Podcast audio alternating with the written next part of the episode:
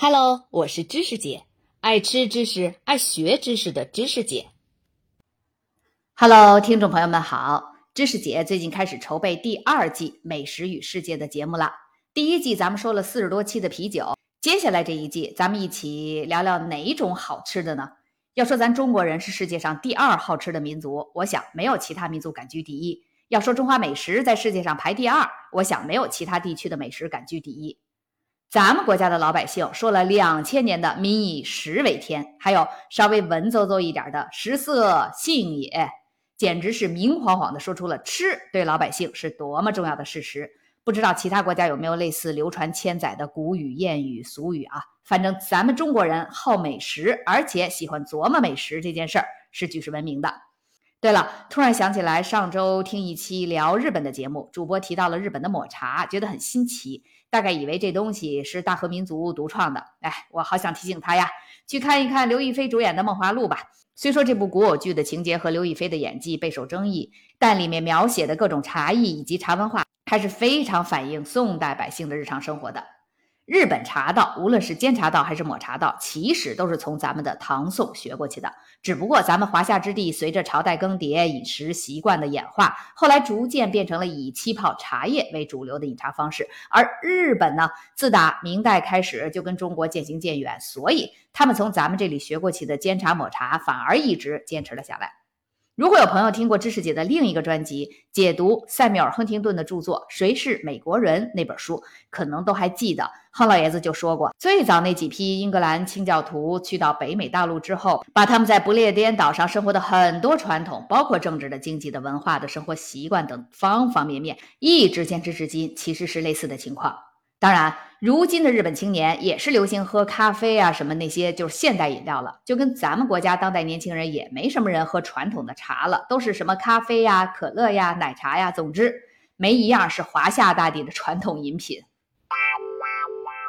扯远了啊，咱们说回来，作为生活在二十一世纪的人，咱们比起咱们的祖先可是幸福多了，因为好吃的东西实在是太多了。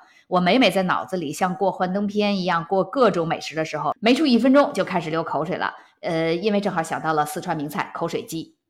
哇哦，好辣啊！不好辣的梗哦。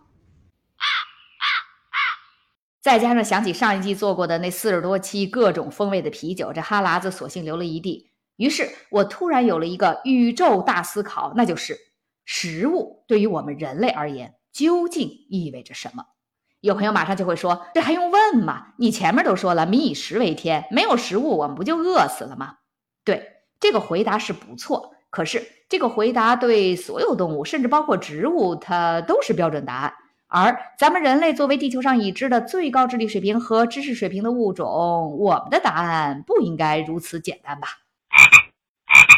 作为动物界脊索动物门哺乳纲灵长目人科人属下面硕果仅存的智人种，我们跟我们的祖先和近亲差别不大，都是属于杂食动物。所谓杂食动物，就是在我们的食物链下端，既包括动物，也包括植物。不出意外的话，可能智人是目前地球上现存物种中食物范围最为庞杂的了吧。天上飞的，地上跑的，水里游的，而且我们不仅以动植物为食，我们还以动植物辛勤劳作后的成果为食，比如说蜂蜜。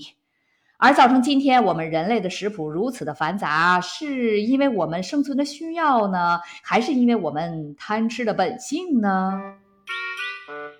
生活在澳洲的树袋熊，就是长得特别萌的那个考拉，每天早上一睁眼，从来不用去想今天我应该吃什么。如果有一片叶子看起来、闻起来和吃起来都像是桉树叶儿，那就是它的全部食物了，包括一日三餐和零嘴夜宵。而我们的祖先呢，每天早上睁开眼，先简单梳洗打扮一番，然后溜溜达达走出山洞。刚走出去五步，哎呦，那边灌木丛里有一只落了单儿的小野猪。再走出去五步，哎呦，那边树下有几簇已经长得老大了的蘑菇。再走出去五步。哎呦，这一片山果可真是又大又圆，看起来很好吃的样子。于是，我们的祖先犯了难，面对着自然界中太多太多或许可以吃的动物和植物，我应该先吃哪个，再吃哪个？哪些可以吃，哪些不可以吃？哪些甚至吃了会毒死自己呢？这得耗费多少脑细胞去搞清楚呀？在我国的远古神话中就有神农尝百草的传说，这个传说恰恰反映了我们的祖先对于在自然界里出现的太多的植物，不知道哪个可以作为食物，哪个不可以的一种解读。在那个时代，没别的法子，只能一一尝试，而神农氏最后也是死于尝试了断肠草。如果您喜欢这个专辑，请您帮忙投出月票，并在节目下方长按点赞按钮。谢谢。